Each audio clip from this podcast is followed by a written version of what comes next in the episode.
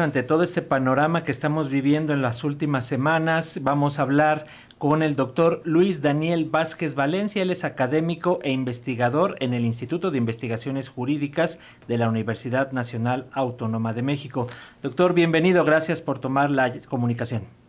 Hola Paco, Alexia, muy buenos días. Al contrario, gracias por la invitación. También buenos días a toda la audiencia. Gracias, doctor Daniel. Eh, pues gracias por esta charla, aunque digamos en este contexto complicado. Eh, ¿Qué decir de esta situación de violencia tanto en Chiapas, pero ojo, también en otras partes del país? O sea, no solo es en Chiapas. Eh, yo quisiera preguntarte si podemos calificar esta situación como, como una situación de macrocriminalidad. ¿Qué nos dices? Sí, sin duda, sin duda. Tal vez por ahí tendríamos que comenzar explicándole un poquito a la audiencia qué significa que estemos frente a fenómenos de redes de macrocriminalidad. Entonces, una red de macrocriminalidad se caracteriza por cuatro cosas. La, primera es que tiene tres estructuras, por supuesto la estructura criminal, y en el caso de México, pues se trata de los cárteles, independientemente de que sea el cártel de Sinaloa, del Golfo, cártel Jalisco Nueva Generación o cualquier otro. Eh, la segunda estructura suelen ser estructuras empresariales y la estructura, la tercera que es muy importante son estructuras políticas. Y es muy importante recordar que tienen estructuras políticas porque lo que hay es una demanda explícita de impunidad y además se trata de una impunidad activa, es decir, no es un problema de capacidades por parte del Estado o de recursos por parte del Estado, sino que directamente tenemos a funcionarios que están haciendo actos para evitar que los eh, delitos cometidos por las redes de macrocriminalidad se investiguen, ¿no? Es una impunidad activa, se hace trabajo para que no haya investigación. Entonces, esa es la primera característica de toda red de macrocriminalidad. Tiene tres estructuras, una criminal, una empresarial y una estructura política. La segunda característica es que comete múltiples tipos de delitos. Ese es un gran problema que nosotros tenemos. Se ha diversificado el portafolio, tienen mucha fragmentación. Hacen, por supuesto, delitos que tienen que ver con narcotráfico, pero no nada más, sino que también tienen, por ejemplo, trata de personas, ya sean mujeres, trabajo esclavo, también eh, eh, migrantes, sistemas de extorsión, delitos de corrupción y obviamente pues homicidios, desapariciones, secuestros, en fin, son una multiplicidad de delitos. También hay una multiplicidad de víctimas, en la medida que tenemos muchos distintos tipos de delitos, hay muchos tipos de víctimas, esa sería la tercera característica. Y la cuarta y última es que tienen gobernanza criminal, y esto es muy importante para entender lo que pasa tanto en Michoacán, por ejemplo, como en este como en Chiapas, pero no solo en esos dos lugares, sino en buena parte del territorio nacional, en donde las redes de macrocriminalidad gobiernan en el territorio que controlan. Eso significa gobernanza criminal.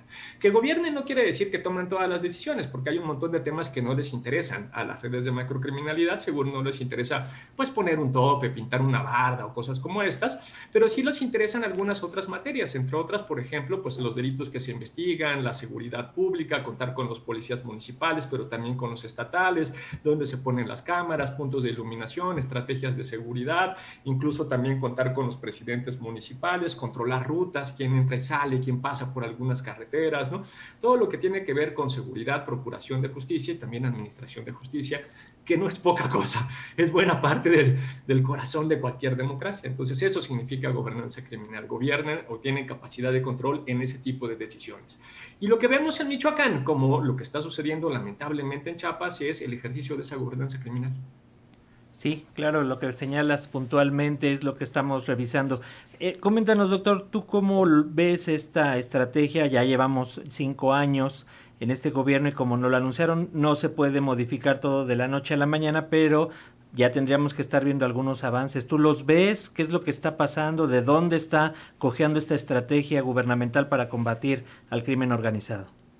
Eh, lamentablemente no hay muchos avances por varias razones. Tal vez la primera es porque la estrategia que se determinó desde el 2018, en particular hacia octubre, septiembre-octubre del 2018 iba en un doble sentido. Por un lado, mantener una dinámica de contención del crimen organizado, que no crecieran estas redes de macrocriminalidad a través de la implementación tanto de los militares como de la Marina, que es la continuidad de lo que veníamos viendo atrás. Este, en ese sentido, hoy tenemos 150 mil militares desplegados en todo el territorio nacional, sumando obviamente a los de la Guardia Nacional. Un buen trabajo que sí se hizo fue desaparecer a la vieja Policía Federal, que estaba eh, eh, muy capturada, pero eh, y tenemos una nueva Guardia Nacional, pero no tenemos una Guardia Nacional Civil, sino que se quedó en ese proceso. Todavía tenemos una Guardia Nacional Militar. Pero esa era una pata de la estrategia. La estrategia era la contención por vías militares. Y la otra pata de la estrategia, y aquí es donde viene la principal tal vez crítica, era que eh, se explicaba el fenómeno de redes de macrocriminalidad y de violencia a partir únicamente del contexto social. Entonces se daba por hecho que si impactas o incides en el contexto social, es decir, si generas más crecimiento, empleo, distribuyes un poco más de dinero, las becas, los programas sociales, pues en la medida que ya no ibas a tener ese contexto social de desarrollo de redes de macrocriminalidad, las redes se iban a extinguir por sí solas. Eh, y no es así, nos costó mucho trabajo tratar de hacerle entender al gobierno en ese momento que las dinámicas, tanto, bueno, que una política social no es una política de seguridad y que tanto la violencia como eh, el crimen organizado tienen causas y dinámicas propias que teníamos que atacar en forma precisa. Entonces se decidió que no y que en la medida que mejorara el contexto social, pues se iba a disminuir ese, esa lógica eh, y tal vez el tercer mala pata, aquí se fue más bien o mala suerte, porque en esto no era una pata, sino fue mala suerte en el marco del contexto, pues obviamente es el COVID-19 y la crisis económica que vino con el COVID-19, lo tuvo como consecuencia que incluso un probable impacto que pudo haber tenido la política social en, la materia criminal, pues no se vio por la crisis que nosotros tuvimos en el 2020 Entonces eso pues impactó de, lleno en, la, eh, en, la, propuesta de contención de seguridad. Eh, doctor, ya tenemos un panorama, eh, como bien dices, eh, complicado. Y, qué decir ante las previsiones de que la violencia todavía se agrave más de cara al proceso electoral de 2024, que, digamos, de alguna manera también siento que en México ya tenemos normalizado esto de que en los procesos electorales la cosa se pone todavía peor. Sí, lamentablemente no hay buenas noticias, al menos no en el, en el eh, corto plazo, porque como muy bien lo mencionas, Alexia, eh, la experiencia que nosotros tenemos en los marcos electorales es que en la medida que tenemos un reacomodo de posiciones políticas, y como decía yo hace un rato, eh, una estructura muy relevante, una de las estructuras más relevantes en las redes de macrocriminalidad, de México son justo estas estructuras políticas y entonces se generan en este proceso de acuerdos y desacuerdos, de rompimientos y reacomodos, se generan muchas dinámicas muy violentas. Y esa violencia también alcanza muchas veces o suele ser violencia política, es cuando más tenemos agentes eh, estatales, servidores públicos asesinados. Entonces hay que tener mucho cuidado ahí, presidentes municipales, pero también gente que trabaja en el cabildo y muchos servidores públicos de carácter mediano, mandos medios son los que son asesinados. La cosa no pinta bien.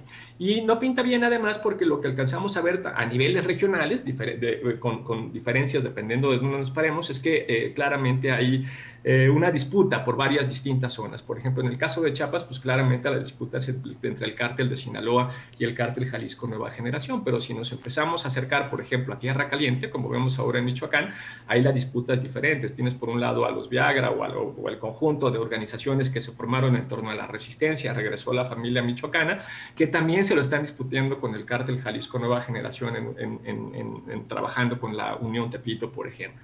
Pero si te mueves más hacia arriba, más hacia el norte, hacia lo que es Guanajuato, Zacatecas, este, Querétaro, San Luis Potosí. Ahí también tenemos en este momento una zona muy, muy complicada eh, y ahí tenemos otros cárteles. ¿no? Ahí está el cártel del Golfo, el cártel del Noroeste, también está el cártel. El cártel Jalisco Nueva Generación prácticamente está en todas las disputas, está en un proceso increíble de despliegue a nivel nacional. ¿no? Eh, y en la medida que se encuentran en este marco de disputa intentando generar esta dinámica de gobernanza criminal, pues obviamente en esos reacomodos electorales lo más probable es que tengamos un aumento de violencia en los próximos meses. Pues doctor Luis Daniel Vázquez Valencia, académico e investigador en el Instituto de Investigaciones Jurídicas de la UNAM, siempre un placer escuchar tus conceptos y que los compartas con las audiencias de Radio Educación. Estamos en comunicación, doctor.